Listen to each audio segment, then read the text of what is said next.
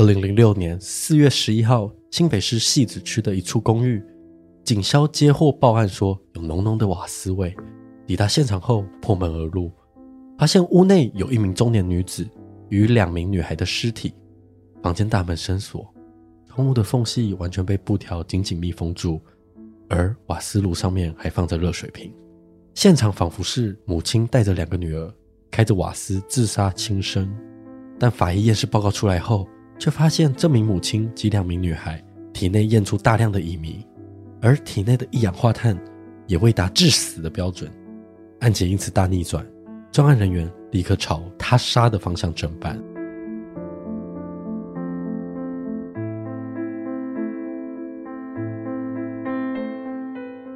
大家好，我们是假说，全台最不假的假说，我是 A 梦，我是阿宇，没有错。近期呢，有 IG 有听众密我们说，上礼拜的是上礼拜吗？对，就是在我那一周的案件嘛。我们这个案件前面不是有一个人大喊说，那个就是一个老板喊说，你接在还呐？那个他说，哎，那谁？就是在骂原住民。那其实那个案件，对对，那那其实是在我在录音室大喊。对，因为那时候听众密我们还说啊，我们是有在请另外一个阿伯来录音，是不是？超不像 A 梦的声音，我那时候就觉得很高兴，我没有做到那个效果。对，我们最近就是走在玩声音，就各种不一样声音。对，就是创造出一些情境，这样子让人家在听的时候就哦，我们真的是在说故事这样子。而且我们的那个抽奖活动也告一段落了。嗯，就近期大家有看我们 IG 就知道嘛，就大家有陆续收到我们的那个吊饰。还有 NFC，然后大家都回馈说很可爱，很喜欢，这样会继续听我们节目。没有错啊，就就当一个礼物送给大家啦。对，但今天这起案件呢，听前言就知道，它其实最后会侦破原因也很神奇，因为这个案件一直卡于证据不足，所以一直都没有结案。只是就跟我们刚才讲的一样，他要以母女三人瓦斯中毒结案，但就在某一天晚上。有一个那个公诉组调到侦查单位的士林地检署检察官，他在报到前一天晚上正在清点他的卷宗，但因为他刚到那个单位，所以卷宗大概有三百多件。哇！突然就有一个那个茉莉花香飘出来，然后检察官一看，哦，原来是就是我们今天这个案件的卷宗里面有个证物，是一个小精油瓶，他就看一下，然后就重启调查，所以此案才侦破。所以这个案件呢，也有茉莉花命案之称。哇哦！那我们就进入今天的这起案件——汐止直播杀人案。二零零六年的四月十一号，新北市汐止的一处公寓呢，就飘出很浓的瓦斯味，邻居立刻报警，警消单位啊到现场后嘛，就破门而入，就发现有三具尸体，但是这个房间内呢，大门是完全从里面反锁的，甚至连窗户的缝隙都是被布条封死。那死者呢是蔡廷佑，死者是蔡廷佑跟他的两个女儿，三个人衣服穿得很整齐，是躺在床上，甚至是连被都盖上那种。第一时间一看呢、啊，警方其实就觉得哦，那就是自杀案件，母亲就带着两个小朋友一起自杀。但是调查后，警方就发现死者就这个妈妈跟自己的老公已经分居多年，所以会先推测哦，是不是感情或者是经济的压力。导致这个母亲最后要走上绝路，但是就是如同我们刚才前面讲的，法医验尸报告出来后，发现大家的身体体内都有大量的乙醚，而且不止这两个女孩，连母亲身上也有，还有母亲的嘴边有遭到闷住的痕迹。三个人真正的死因都是窒息而死，但体内一氧化碳的含量都没有达到致死的标准，所以警方推断有可能是他杀。但是如果真的有凶手来行凶好了，在伪装成自杀现场，刚刚有说嘛，窗户都是由内部锁住封住，那他是怎么离开的？那死者蔡廷佑的父母呢，也表示自己的女儿不可能自杀，因为他很爱他两个女儿，虽然日子过得很辛苦，但他都有为了两个女儿继续努力的在生活。邻居也有表示说，没有感受到蔡廷佑有任何自杀倾向啊。虽然这个人证物证都显示这一起案件有可能是他杀，但警调单位一直找不到关键证据，所以这个案件放着放着之后就没有这么积极在处理了，所以这个案件就被搁置了快一年多，直到刚刚讲的，就是林鸿松检察官刚调到这个职位的时候，在整理那个三百多份的卷宗。原本他要从急件开始处理，但在处理的过程中，他就因为被他的香味吸引了嘛。翻开卷宗一看，嗯，三个人的解剖报告明明就是他杀，那为什么这个案子会搁置在这里？那因为为什么会有那个小瓶子？因为三个人都是被乙醚弄到昏迷嘛，所以这个茉莉花的精油瓶就被列入证物是放在一起的。但其实现场是找不到任何放乙醚的瓶子。那这个证据就表示什么？证物可能被凶手带走。所以这些资料都显示，这个就是一个他杀案。这个林鸿松检察官就想要重启调查，他觉得必须要给家属一个交代。因为如果他自己也是家属的话，他真的没有办法接受这一切。但说要重启调查，其实难度还是蛮高的。毕竟这个案子已经搁置超过一年，就算回到现场，也很有可能已经找不到任何线索。再来是公要重要的关系人，就是她的老公张鹤龄，已经前往中国，几乎联络不上。而且当初细致的警员就已经想不出原因，他们就觉得哦，有可能是有他杀，但没有证据，所以他们就停止调查的。是细致的远景停止调查，所以你要在他们重启调查，他们基本上就是会偏很消极，就是这起案件几乎已经是冷案了。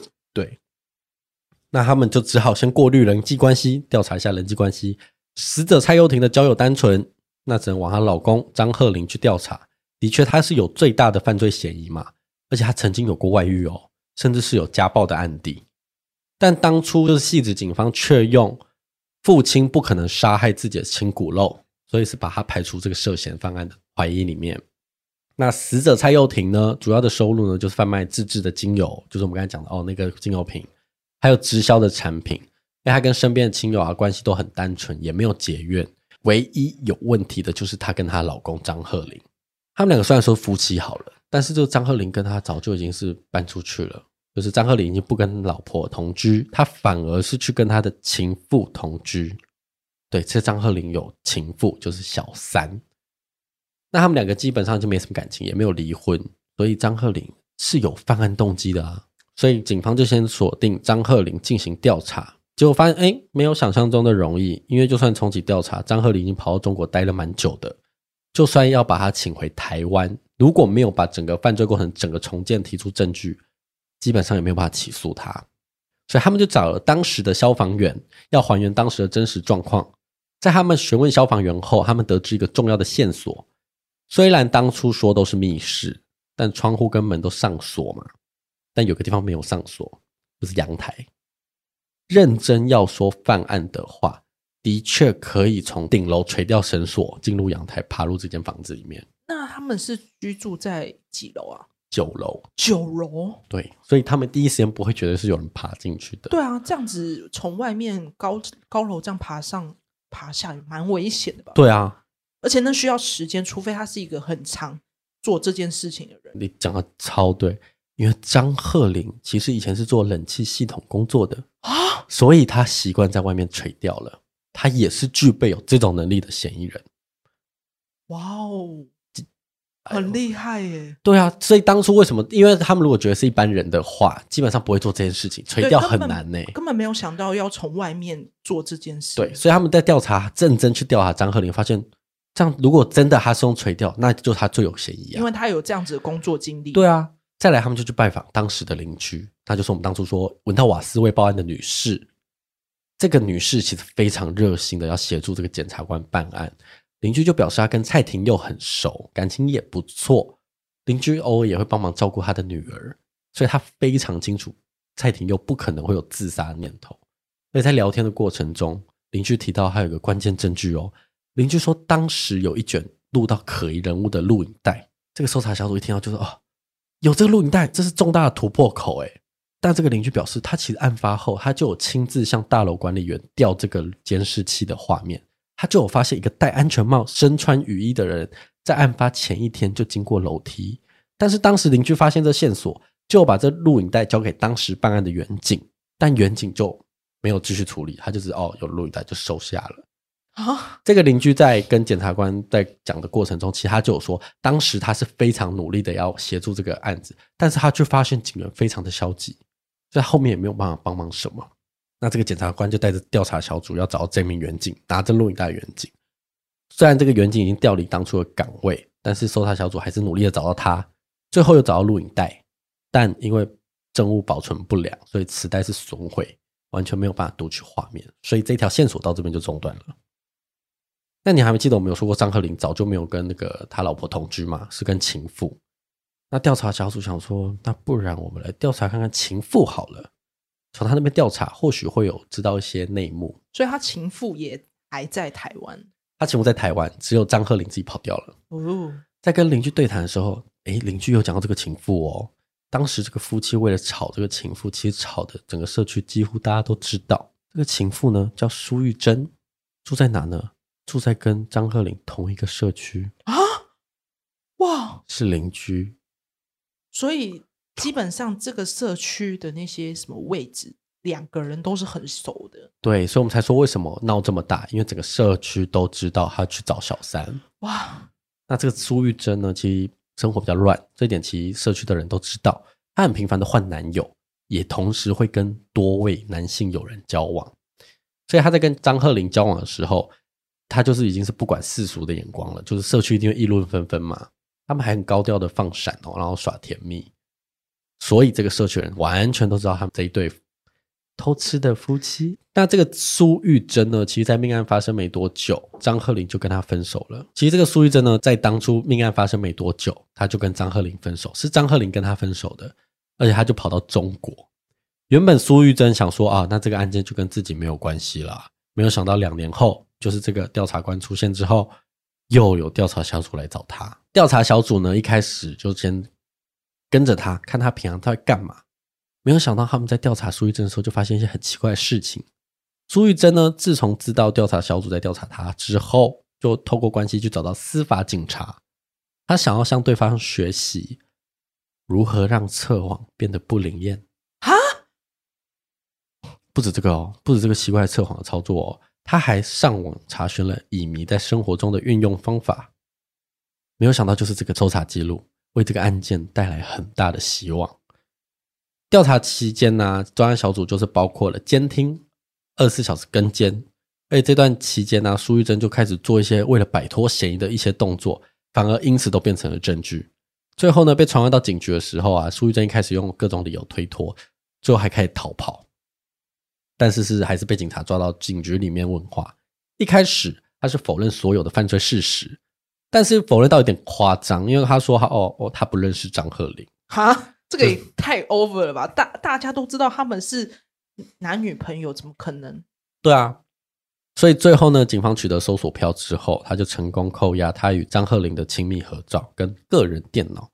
那就是因为个人电脑里面有刚才讲搜寻记录乙醚，所以就可以确定他跟这个案件绝对有极大的关联。那但是我们还是得让张鹤龄回台湾啊，因为他毕竟是最大嫌疑人。所以专案小组呢，就伪装成保险人员，致电给张鹤龄说：“哦。”你的保单要过期的，那你记得回国领保险金。没想到张鹤龄就上钩了，可以用这种方式吗？因为他如果不领的话，就会没钱了，钱就会没了。哦，然后就哎，张鹤龄就上钩嘛，安排飞机要回台湾。一回台湾，专案小组就立刻限制他出境，并且带着搜索票上门。原来张鹤龄的想法原本跟苏玉珍一样，他就觉得这案子都已经被搁置了大概两年了，应该不会有人在追这个进度了，所以他就回台湾了。就觉得已经避过那个风头了。那警方就很小心的跟这个张鹤龄在拉扯啊，他不想让张鹤龄知道他们其实已经搜查了不少证据，所以他就跟张鹤龄说：“那没关系，如果你愿意接受测谎，这个案件就会终结了，就后面都不会再调查了，也不会再干涉他的生活。”张鹤龄听完也同意，就乖乖的进入刑事局接受侦讯。那在侦讯张鹤龄的时候，警方同步向苏玉珍施压，毕竟任何线索都有可能是这个案件的突破口嘛。但警方在侦讯张鹤龄的时候啊，张鹤龄态度非常强硬，他是否认所有的问题，所以警方只好想说啊，那我们把重心往苏玉珍，感觉他那比较有可能。在调查苏玉珍的时候，警方有找到一个他的詹姓友人，他向警方表示，苏玉珍曾经请他帮忙准备一只手机、一辆小货车，他要给张鹤龄使用，而且苏玉珍曾经跟张鹤龄去购买乙醚。那那辆货车呢，在死者死去的时候，其隔天就被张鹤龄卖掉了。警方搜查两个人的手机讯号，发现，在案发当时，朱玉珍跟张鹤龄的电话通联是有密切的在联络，代表他们通话很久。警方在继续往苏玉珍那边进攻。他先揭穿他所有的谎言，包括刚刚讲的不认识啊，让他有点动摇之后，他又在提醒他：你如果乱讲话，你可能会吃上伪证罪。再拿出他的搜寻记录，我说：那你为什么要查乙醚？而且记录表示你们当天是有在通电话的，你们是在讲什么？没有想到苏玉珍发现整个证据都不利于自己嘛，他就终于愿意透露他对案情的了解，但是他很贼，他说他希望他要用证人保护法减刑，因为他学习过。哎，对，还要转为污点证人的意思。那专案小组当下真的太欠缺直接的证据，所以就同意他的要求。苏玉珍呢，就表示乙醚是张鹤龄跟他一起向屏东的一个网友购买的。警方也循线有找到那个网友，证实这个说辞。然后包括张鹤龄从顶楼要垂钓到屋内，有到登山社购买梯绳之类的讯息，也都一一证实警方当时的推测。但还有一个最奇怪的点，那你说你们案发当晚一直在讲电话，不能讲当晚，案发当时你们一直在讲电话，你们在讲什么？警方太好奇了嘛？没有想到苏玉珍就讲出一个震惊所有人的证词。案发当晚，张鹤龄在行凶的时候，先拨通了苏玉珍的电话，再将手机塞进口袋里面，空出双手，并没有挂断电话，而是进行了一场死亡的直播。我我对不起你们。从通话中呢，苏玉珍就听到了他老婆被勒住脖子挣扎的声音。还听到大女儿起床说：“爸爸，你们在干嘛？”接下来就都是小朋友的哭声，跟张鹤龄的一句：“我对不起你们。”苏玉珍在案发后啊，就有问过张鹤龄说：“那你为什么要杀小孩？”没有想到张鹤龄是回苏玉珍说：“啊，不然谁要养？”苏玉珍以上这些证词的顺序啊，与张鹤龄作案的细节几乎已是完全吻合了。警方已经能依照他的说辞建构作案的轮廓。那再加上最后这些东西，大概只剩让张鹤龄认罪了。最后，警方就拿着苏玉珍的证词到侦讯室里面要质问张鹤龄。他先播了大悲咒，然后拿小孩的照片丢在张鹤龄面前说：“你是人还是畜生？”没有想到张鹤龄就看哦，已经几乎被朱玉珍出卖了嘛，自己也被关押侦讯，也累了，最后再将小孩子的照片，他就接近崩溃。他就承认犯案，他就是亲手杀死了妻子，但他还是坚称小孩的死跟他没有关系。但是他们的死亡方式跟妈妈一模模一样样，都是以迷昏迷后遭捂住口鼻窒息而死，所以很难说不是他杀的啦。行凶过程是这样：张鹤岭其实是化工背景的，他很熟乙醚，所以他是跟苏玉珍先去买乙醚，之后再到登山社购买绳梯。然后再开着他那台借来的车，穿着雨衣跟头戴安全帽，一路走到顶楼，然后再拿出装备后踩绳梯进入阳台，再进到屋内，就跟我们刚才讲的监视器有拍到，他是垂吊下去的，也是这样犯案的。他使用厕所的毛巾呢，在卖乙醚后呢，就先迷昏死者，接着大女儿跑出来说在干嘛的时候，因为目睹了整个行凶过程。张鹤龄一个慌张就冲过去，也是用他的用他的那个毛巾直接捂住他们的口鼻。最后离开房间的时候，就打开瓦斯炉，还是特别在上面放了一个热水壶，他想要布置成意外的现场。但在法庭上，张鹤龄有回击苏玉珍，他说苏玉珍才是主动提议要犯案的那个人。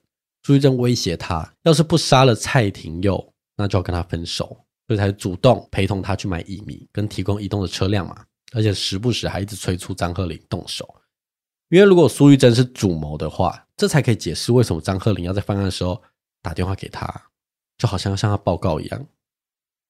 原因就是要让他明白自己的决心跟进度嘛。但苏玉珍也许从头到尾都没有进到那个屋子里面，但是他教唆张鹤林杀人，帮忙准备犯案工具跟隐匿案情，这案子原本不该轻判他。但是因为我们刚才讲了，他已经转为污点证人了，所以他最后只判了十年有期徒刑。那张鹤龄呢？先前几次判决都是判死刑，唯独更五审的时候，法官认为他在犯案杀人罪后，只要看到电视上有小孩的画面，都会有抗拒，精神有点脆弱，而且感觉有明显的悔意，再加上会犯下重罪，绝大部分因素是受到苏玉珍指使，所以法官做出结论，他并没有泯灭人性，所以有回归社会的可能，判处无期徒刑。此案结案。所以以法院的立场是认为说，他不算是单独犯案，是有共犯。对，他有点是像是被教唆犯案。但是真正教唆的那个主使人，就最后因为是污点证人，所以只有十年。但是真正行凶的这个就是无期徒刑。但我觉得这起案件，他们两个的选择有点矛盾。真的杀了妻儿之后，他们反而分手、欸。我应该我自己猜测，他是要逃到中国，先逃一阵子。所以他们并没有真的分手吗？应该是没有分手，因为他其实他们等案，你看他警方叫他们回，他们都愿意回来啊。就是他们觉得案件的风头，你不是说他那个不是警方，是保险人员叫他回来？对，但是他就觉得哦，哦，案件差不多要告一个段落了，那他好像可以回来了，这样。所以其实他们自己觉得应该没事。对，没有想到就是可以继续在一起。对，没有想到这个调查官一上任的时候，茉莉花香就飘出来。我觉得是冥冥之中注定要破案。对啊，不然如果没有这个检察官，他真的会被当成自杀结案。对啊，那今天案件就到这边。那记得订阅我们解说的 I G V I P 点 TL。啊，如果喜欢我们的案件的话，就可以去我们的留言 Apple Podcast 或者是 Miss Bar 去留言评分。你们的留言跟评分对我来说真的很重要。那我们其实也有在 YouTube 上有开我们的解压说的频道，有兴趣也可以上去追踪我们。对，它上面目前我们的集数已经快更新到最新的了，之后就会变成跟我们现在这个节目一样周更。如果要用 YouTube 收听，以后也可以在 YouTube 收听。呀，那我是 A 梦，我是阿宇，我们下期见，再见，拜拜。